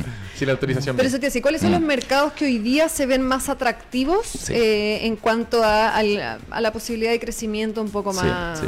Y FinTech obviamente aún sigue siendo bastante hot, ¿ah? como, como donde vemos mucho movimiento del lado de capital VC, si uno quiere levantar capital y necesita levantar capital rápido, en FinTech veamos mucho movimiento. Pero después, como decía, los mercados que son un poco menos explorados, como Agrotech. Eh, como Biotech, como Insurtech, ahí veo como la siguiente ola, porque FinTech ya está bastante competitivo. Uno aún puede hacer mucho, pero uno tiene que andar bastante rápido, conseguir la inversionista co- correcta bastante rápido para llegar a esa escala relevante. Eh, porque eh, uno compite directamente en toda la región. De una- Claro, estamos hablando de sí. soluciones más indust- o sea, indu- de industria, además que- digamos, más que de Mm. solución de cotidianidad de las personas, ¿o no? Sí, de todo, porque si usamos por ejemplo el, el- el caso FinTech, eh, que actualmente tenemos un programa de Scale FinTech donde vamos a acelerar cinco empresas FinTech que estamos actualmente en la etapa de selección de acelerar esas empresas FinTech para convertir Chile a poco a poco un hub relevante en la región. Eh, que van a recibir servicios en Deva, van a, vamos a organizar una gira en Londres, que es uno de los hubs de fintech mundiales, y lo que vemos ahí eh, hay aún en el lado consumer, en el lado B2C, bastante que hacer y el lado B también. ¿ya? Por ejemplo, B2C, si vemos, por ejemplo, aún la tasa de bancarización en México, por ejemplo, solo un 30% de la población adulta está full bancarizada. Entonces tenemos aún una gran parte que es underserved, donde los fintechs pueden entrar del lado B2C. ¿ya? O si vemos también el mismo caso de Chile, obviamente estamos mucho mejor con bancarización, pero igual hay un segmento relevante que es underserved en términos de créditos, que recibe, si recibe créditos bastante caro, altas de tasas de interés. ¿eh? Entonces, de ahí hay mucho potencial de disrupción más en el long tail. En, Para democratizar. Exactamente, tal cual. Y es sumamente clave, especialmente con el proceso que estamos viviendo en el país actualmente, que obviamente en, en el lado financiero se pone más inclusivo y ahí fintechs juegan un rol clave. Y del otro lado, B2B, soluciones que apoyen al sector financiero de ser más eficiente, de ser más tecnológico, de automatizarse más. En porque- procesos intermedios. Exactamente, ¿ah? y de ahí hay empresas que mejoran el credit scoring de los bancos, hay empresas como Destacame que trabajan también junto con los bancos, pero también teniendo algunos elementos donde compiten con los bancos, que es muy, muy interesante esa mezcla. Eh, empresas que apoyan activamente que el sector financiero mejora su eficiencia. ¿no? Oye, eh, interesante Mm. el tema. Interesante la conversa Y con me, y Patrick. me encantaría escuchar cómo uno puede postular, por ejemplo. No, lo vamos a tener que dejar en otro programa. La, la Otro programa. página, la, Vamos a la tener que- página decir- Vamos a tener que dejarlo en otro programa, Tere. Lo siento. Así es la vida. Oigan, eh, Patrick, agradecidísimos de, de- de haber aceptado nuestra invitación. Eh, te agradecemos que, que puedas- hayas volcado parte de, de tu vasta experiencia y darnos algunos pequeñas, algunas pequeñas luces de, de lo que está ocurriendo, opiniones relevantes sobre, sobre el tema del capital de riesgo. Así que muy agradecido por, por, haber, por, por habernos acompañado. Mm. Y ya estamos llegando al cierre y te quiero invitar a, a- a que a esta parte favorita de también de Fernando, que eh, es, una- es la sección final con la que terminamos todo el programa, que es el contenido de la semana. En, en esta sección lo que nosotros hacemos es recomendarle algo a, a nuestros amigos emprendedores o alguna lectura, alguna película, algún seminario, una charla, una feria, lo que sea, Mm, para que para que crezcan. mm. Y hoy día eh, la invitación eh, y el contenido de la semana va a quedar a cargo de mi fiel amigo don Diego Adolfo. Oye, aquí hay una trampa. una trampa. Me avisaron en la mañana y me toca a mí. Entonces, no. ah, dije, dije cualquier cosa. Igual quiero, quiero darle un poquito de Contexto. pase a, a Patrick para que él también recomiende algo de lectura para. Ah, bien. Pero yo he recomendado una película que es bien antigua, no la he recomendado nunca y que me parece, mira, primero entretenida.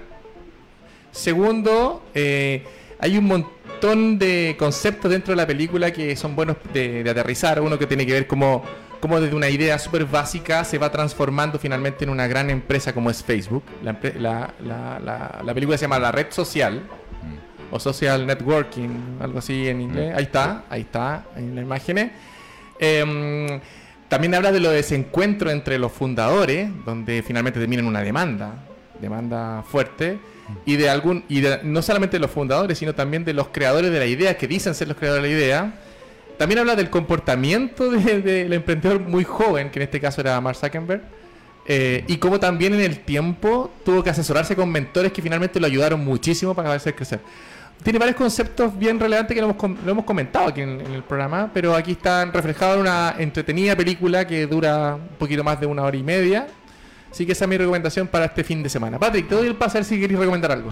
Eh, mira, hay, hay mucho, mucho bueno, bueno recurso y, y- y tanto, tanto libro en día. ¿ya? Eh, lo, que, lo que destaco principalmente, eh, uno es eh, la historia de Bad Blood, ¿ya? que, que habla sobre el caso de Theranos, ¿ya? Eh, que eh, es bien entretenido leerlo también. ¿ya? ¿Cuántas Es, páginas tenemos ahí?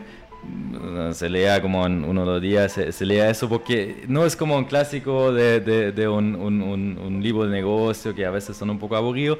Eh, eh, literalmente habla de cómo eh, Theranos, esa compañía Silicon Valley eh, de Mete que lamentablemente no resultó por la manipulación de una fundadora, lamentablemente que se veía un poco en la línea de Steve Jobs, pero después eh, hasta que tenía que hacerle juicio porque el producto, estos eh, pruebas de sangre, lo que hacía no funcionaba. ¿ya?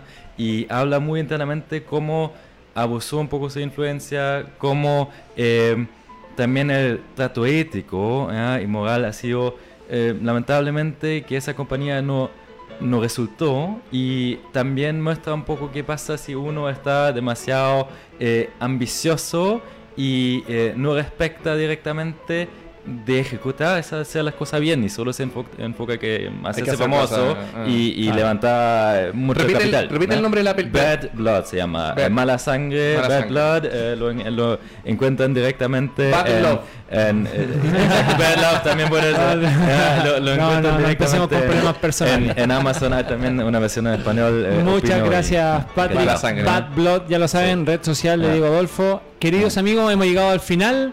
Mm. Agradecidos de Radio Touch por facilitarnos sus estudios para poder llegar a, a ustedes, a sus oficinas, sus casas, sus hogares, en el auto, bueno, donde estén conectados. Mm. Así que agradecidísimo Radio Saludos Touch. Fernando, saludos Fernando. Fernando sigue vacacionando, que la casa está bien cuidada. Así que síganos en redes sociales, Conectagram, Conectagram CL en Instagram y en YouTube y Conectagram Chile en...